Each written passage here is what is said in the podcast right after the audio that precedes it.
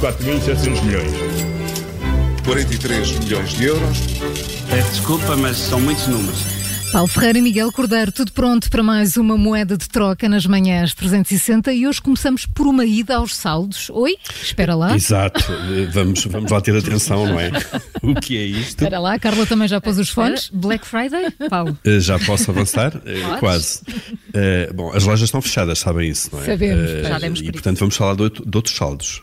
são outros saldos. Vamos lá, então. A, a crise está, está instalada, empresas, muitas empresas vão fechar.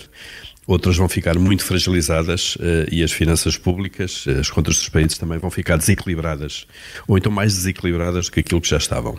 Portanto, vai faltar dinheiro e o endividamento vai subir, e é nestas alturas que há muitas empresas e muitos ativos, muito património em saldo, em verdadeiro preço de saldo. Isso já está a acontecer nas bolsas eh, com a forte queda das cotações das ações.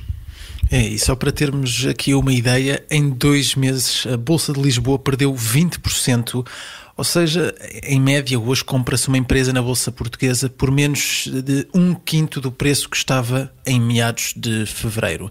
E é nestas alturas que quem tem dinheiro anda por aí à procura de saldos, eh, saldos nas empresas e saldos também no imobiliário, porque os preços dos imóveis também eh, estão a ter os seus preços a cair. Ora bem, e onde é que há dinheiro? Eh, O Financial Times de hoje dá-nos uma ajuda. Eh, Fundos de investimento do Golfo Pérsico estão cheios de dinheiro e andam à procura de pechinchas eh, à medida que os preços vão caindo. A notícia explica que na linha da frente desta procura estão os fundos de investimento dos Estados da Arábia Saudita e de Abu Dhabi. E este é um exemplo clássico de economias assentes em matérias-primas que são essenciais e que podem resistir a quase tudo. Eh, No caso concreto, as receitas do petróleo alimentam estes fundos eh, e estes Estados e, conseguem até ficar um pouco à margem eh, dos ciclos económicos. O Fundo da Arábia Saudita já comprou nas últimas semanas posições em petro- petrolíferas europeias como a norueguesa Equinor, a anglo-holandesa Shell ou mesmo a francesa Total. É, este tipo de, de já levou, nos últimos dias, a Comissão Europeia a, a tomar posição sobre eventuais interesses da China. A vice-presidente da Comissão, Margaret, Margaret Vestager, diz que os Estados-membros devem entrar no capital de empresas afetadas pela pandemia. Eh, Se for necessário, para impedir que os chineses comprem posições e passem a controlar setores essenciais. Eh, No caso da China, a força vem da dimensão e da, da pujança da economia, que está já em recuperação depois de- deste surto de coronavírus. É, é das, das economias que mais cresce no mundo há muitos anos e é já a segunda maior depois dos Estados Unidos.